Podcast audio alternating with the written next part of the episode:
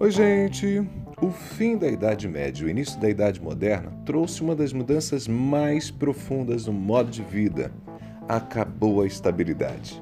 Durante centenas de anos, o jeito que os avós e bisavós viviam era o jeito que as pessoas viveriam e também os seus filhos. A modernidade pôs fim a isso. Porém, se as mudanças passaram a fazer parte da sociedade, causando incertezas e insegurança, a era digital acelerou ainda mais o processo. Agora você não tem certeza sequer se a blusa que você comprou na loja hoje estará na moda no ano que vem. E as novidades estão em todos os lugares nossos objetos, aqueles que fazemos uso em nosso cotidiano, nos softwares que utilizamos para trabalhar e até mesmo na reconfiguração do mercado de trabalho.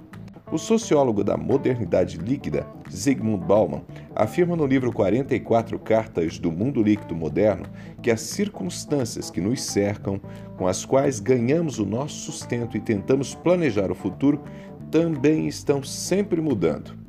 Ainda essa semana, ao conversar com meus alunos de jornalismo e publicidade e propaganda, eu ressaltei: se vocês compreenderem que as técnicas que aprenderão na faculdade estarão defasadas no dia seguinte que deixarem o curso, vocês terão sucesso no mercado de trabalho. E por quê?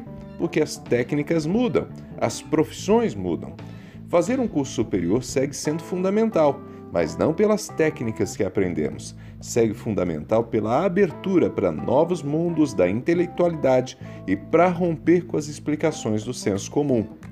Afinal, o pensamento profundo é valioso em qualquer tempo da história, inclusive para se adaptar à lógica ilógica das mudanças. Portanto, meu amigo, minha amiga, se você se sente inseguro no mundo pela ausência de certezas, compreenda de uma vez por todas a previsibilidade já não nos pertence mais. Caminhamos tateando no escuro, tentando não tropeçar nas inúmeras novidades que nos cercam, buscando formas de seguirmos em frente em direção ao desconhecido. Eu sou Ronaldo Neso, você pode me acompanhar no blog ronaldoneso.com e nas redes sociais. E se você quiser compartilhar minha coluna aqui da Novo Tempo, eu também estou no Spotify. Abraços do Ronaldo!